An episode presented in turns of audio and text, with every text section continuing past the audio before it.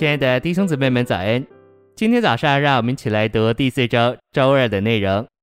今天的经节是罗马书十一章十七到十八节。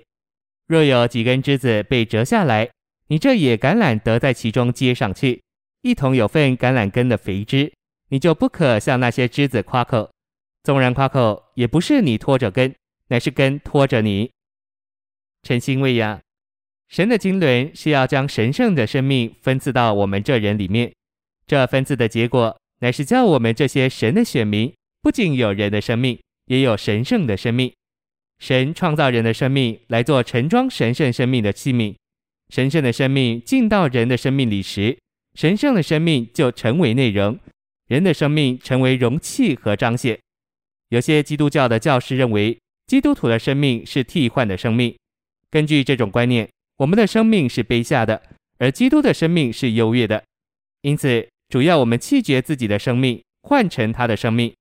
我们将我们的生命让给他，他以他自己的生命来取代之。然而，我们基督徒的生命并非替换的生命，我们的生命完全是神圣的生命分赐注入到我们属人的生命里面。这是圣经中的一个基本观念。信息选读。保罗在罗马书里用了器皿、婚姻生活和接枝三个例子。器皿的例子说出我们是神的容器，有神做我们的内容；婚姻的例子说出一个男子和一个女子，他们的心思、情感、意志、性情、性格和个性都不尽相同，却联合形成一个单位。接枝的例子说明两种生命联合在一起，然后生机地长在一起。因着器皿和婚姻生活这两个例子都没有将神的分赐生机的一面描绘出来，所以保罗又举了第三个例子：一棵树接枝到另一棵树上。在十一章十七至二十四节，保罗举了野橄榄树的枝子接枝到栽种的橄榄树上的例子。因着接枝，野橄榄树的枝子就与栽种的橄榄树生机的长在一起，两棵树各有其生命。但如今，这两个生命生机的长在一起，结出一种果子。一种生命若要接枝到另一种生命上，这两种生命就必须非常相似。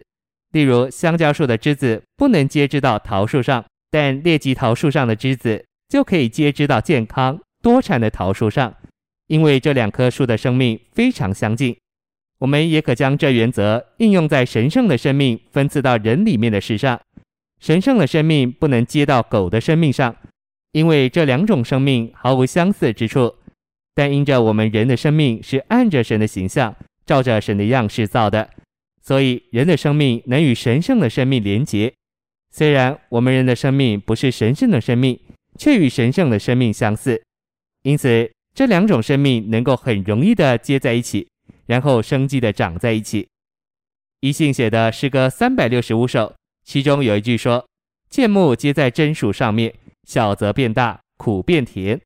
芥末的生命并没有消失，而是与又大又甜之真树的生命联合生长，成为一个单位。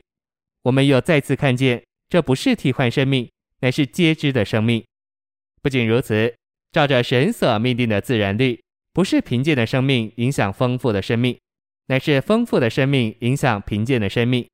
事实上。”丰富的生命会吞灭贫贱生命的一切缺点，因而变化贫贱的生命。同样的原则，我们接知到基督里面的时候，基督就吞灭我们的缺点，但并没有消除我们自己的生命。相反的，他吞灭我们的缺点时，就将我们的人性拔高。他将我们的心思、意志、情感和一切的美德全拔高了。谢谢您的收听，愿主与你同在，我们明天见。